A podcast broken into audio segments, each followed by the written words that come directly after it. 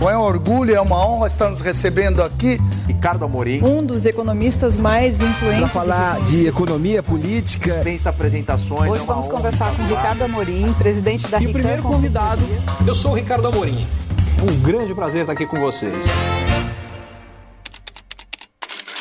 O presidente Lula criticou a independência do Banco Central, falou que é bobagem, falou que bom é quando o presidente do país manda no presidente do Banco Central e, por consequência, pode falar para ele fazer o que bem entender.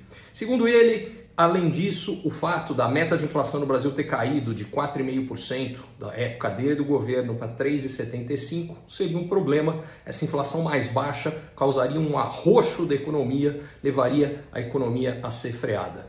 Bom, tem tanta coisa errada aí. A primeira é que quem define a meta de inflação não é o Banco Central, é o Conselho Monetário Nacional. Portanto, independência ou não do Banco Central, não muda absolutamente nada em relação à meta de inflação que é fixada.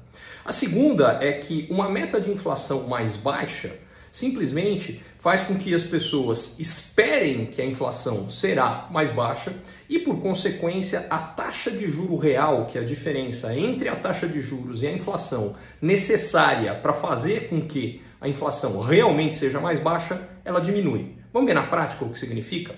Ao longo do período do governo Lula, entre 2002 e uh, 2010, a taxa Selic variou entre 13,75% e 26,5%. Na média, ela foi de quase 18% ao ano. Se a gente for pegar o período recente, quando há independência do Banco Central, a taxa variou entre 2 e 13,75%, com uma média próxima a 7% ao ano. Portanto, a média foi mais de 10 pontos percentuais mais baixa de taxa de juros, e uma das razões fundamentais foi exatamente a independência do Banco Central e uma meta de inflação mais baixa.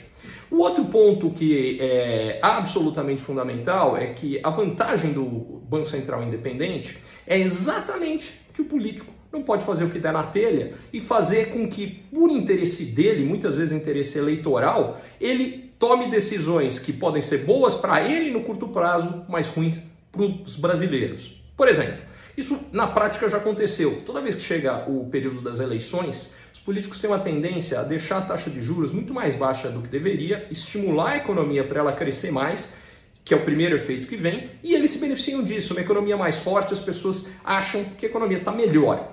O que acontece é que a conta vem na, vem na sequência. Como a taxa de juros ficou mais baixa do que ela deveria ser, mais gente está comprando do que o Brasil tem capacidade de produzir, começa a faltar produto e os preços começam a subir. E nessa hora, o poder aquisitivo do brasileiro cai, porque é isso que a inflação faz, come o poder aquisitivo do brasileiro e o brasileiro acaba mais pobre. Só que ele só vai acabar mais pobre no mandato seguinte, depois das eleições. Ou seja, o político se dá bem e, para variar, a conta fica para o brasileiro. Para impedir que isso aconteça, a independência do Banco Central é absolutamente fundamental.